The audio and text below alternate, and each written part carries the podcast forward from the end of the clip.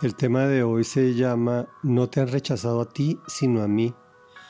Estamos leyendo el primer libro de Samuel en el capítulo octavo. Son los libros históricos de la Biblia. Cuando Samuel entró en años, puso a sus hijos como gobernadores de Israel, con sede en Berseba. El hijo mayor se llamaba Joel y el segundo Abías.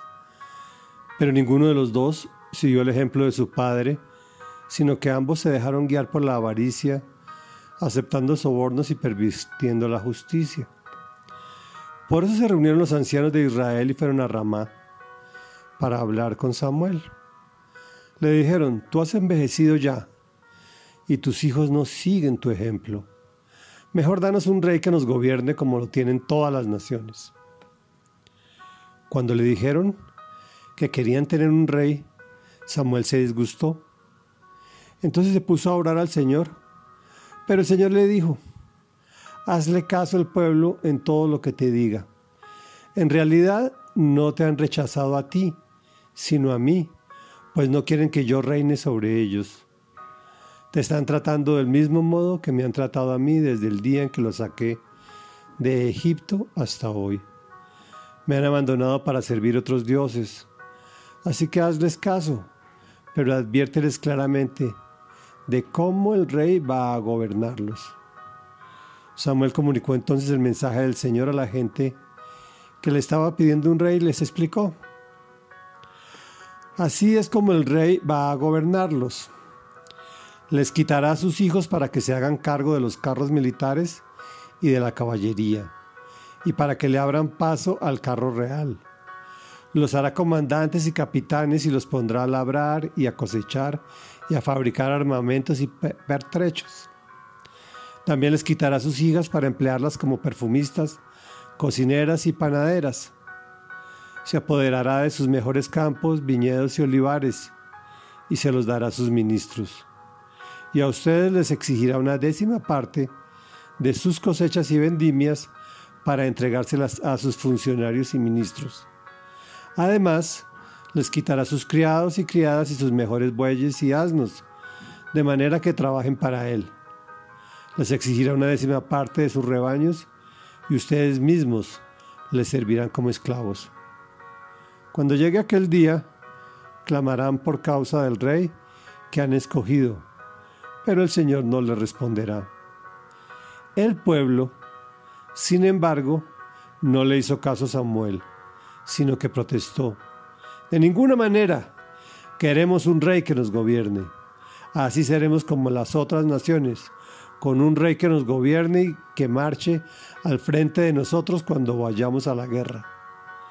Después de oír lo que el pueblo quería, Samuel se lo comunicó al Señor. Hazles caso, respondió el Señor, dales un rey.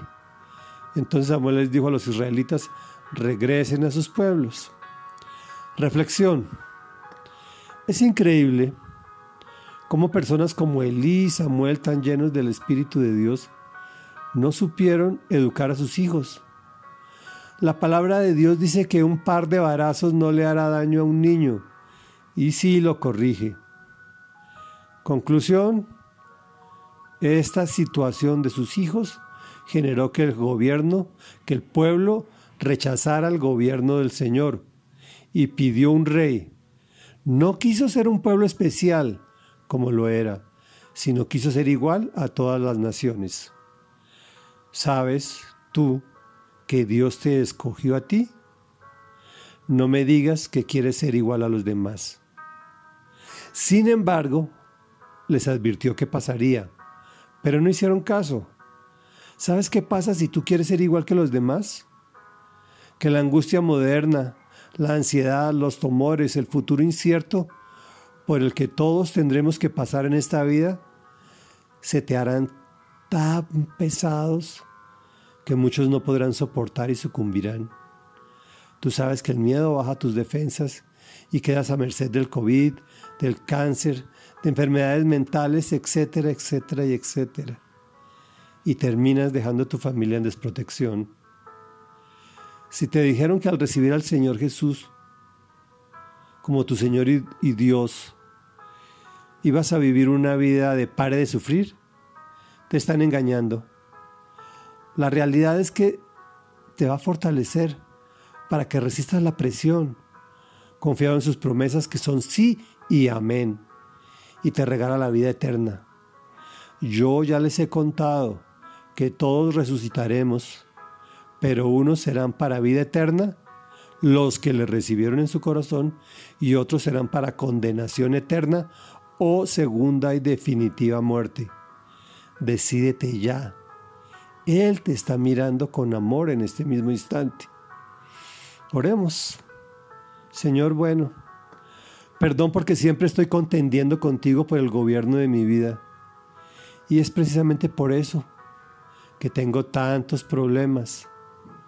Hay momentos en que quisiera morir y acabar con todo, pero volteo mis ojos a ti y percibo tu amor desde lo alto, derrochado en tu palabra, y tomo aliento para seguir adelante, fortaleciéndome a mí y a su vez puedo encargarme de atender a otros que no te conocen o que solo te perciben.